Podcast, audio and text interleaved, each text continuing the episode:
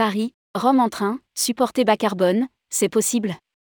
La chronique de Guillaume Jouffre, qui fondateur et CEO de Gringo. Guillaume Jouffre, cofondateur et CEO de Gringo, partage avec les lecteurs de Tourmag son expérience de voyage bas carbone. Il a notamment organisé un voyage en train entre Paris et Rome pour le tournoi des six nations de rugby.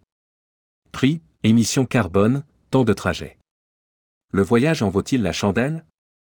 Rédigé par Guillaume Jouffre le mardi 14 mars 2023.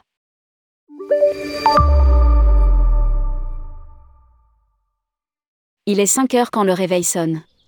Même quand on est habitué à se lever tôt, la petite barre dans le front ne passe pas inaperçue. Pas le temps de trop réfléchir, une douche et départ en métro direction gare de Lyon, pour attraper le Paris-Milan de 6h35. Arrivé à la gare, l'effervescence surprend. Nombreux sont les voyageurs pour l'Italie, avec deux départs SNCF et Tronitalia à 5 minutes d'intervalle. Je retrouve sur place mes acolytes. Une fine équipe, trentenaires, fans de rugby, anciens coéquipiers, un déplacement tournoi destination chaque année pour suivre le 15 de France et passer un bon week-end. L'an dernier c'était Édimbourg, dans l'antre mythique de Murrayfield, en train déjà pour ma part via Londres. Rendez-vous avait été pris pour Rome cette année, et nous y voilà. Train versus avion, 62 fois d'impact en train selon l'ADEME. Nous sommes plusieurs à avoir initié le mouvement d'y aller en train. Les arguments étaient simples. C'est 62 fois moins d'impact carbone en train qu'en avion. En train, cela représente moins de 10 kg de CO2, 0,3% de notre quota carbone annuel de 2 tonnes, contre près de 400 kg de CO2 en avion, 20% du quota carbone annuel, pour un seul week-end.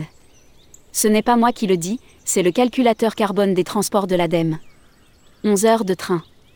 Oui, c'est deux fois plus long qu'en avion, porte à porte et temps d'attente compris. Mais pour diviser notre empreinte carbone par 62, peut-être peut-on prendre le temps? Dans le train on peut travailler, jouer aux cartes, refaire le monde. Plus que dans l'avion d'ailleurs et le prix? 228,80 euros par personne. Presque 2x plus cher qu'en avion. C'est là qu'on se dit quand même que quelque chose ne tourne pas en niveau régulation, et que c'est clairement un frein pour de nombreuses personnes. Mais de mon côté, je suis prêt à payer ce prix pour diviser mon impact carbone par 62 dans cette histoire, je préférerais ne pas y aller sinon. Un somptueux voyage à travers les Alpes. Mais nous voici partis direction Rome. Nous immortalisons ce départ en photo et partageons l'expérience sur LinkedIn, avec une envolée immédiate du poste. Arrivée prévue à 13h50 à Milan.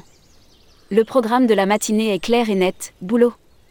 Très bon Wi-Fi, très bonne motivation, c'est donc parti pour une matinée de travail relativement productive à vrai dire.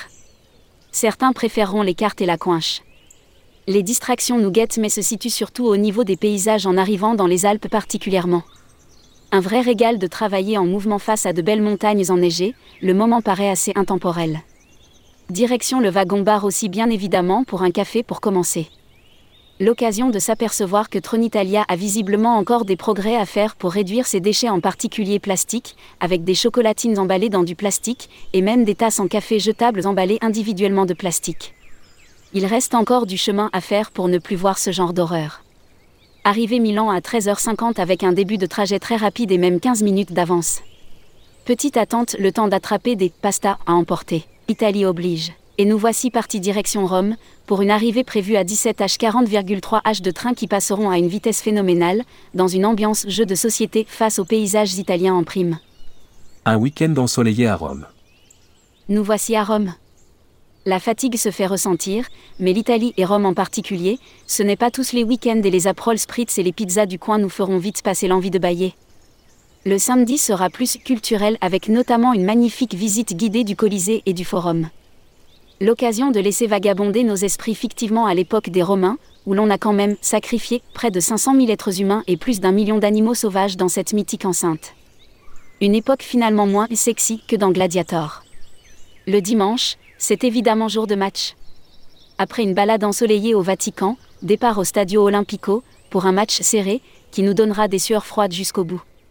Mais ces bleus-là ont quelque chose en plus et ils refuseront la défaite ce jour-là l'occasion de célébrer une dernière soirée festive à Rome. Retour lundi matin, 10h40 depuis Rome via Turin, pour une arrivée à Paris à 21h16 avec la SNCF. Ce sera une longue journée de télétravail pour la plupart. Avec un peu plus de fatigue qu'à l'aller, il faut bien le dire, week-end rugby et temps de trajet oblige. Bilan du week-end, bas carbone. Ce fut au final un week-end d'anthologie. Le train est plus long et fatigue plus, mais c'est une expérience en soi qui aura sincèrement renforcé le plaisir de notre week-end. L'expérience de voyage est différente, on travaille, on s'amuse, on se laisse aller dans les paysages, et une fois sur place, on profite bien entendu. Nous le referons l'an prochain, à Cardiff et son mythique Millennium Stadium, et toujours en train bien entendu. Bien plus rapide que pour Rome en plus. Bref, c'est possible de voyager bas carbone. Ce n'est pas si difficile. Et c'est même franchement super agréable. Guillaume Jouffre est fondateur et CEO de Gringo, une plateforme alternative de réservation d'hébergements éco-responsables, dont la mission est de promouvoir un tourisme plus durable, plus local et moins carboné. Mail guillaume.gringo.voiage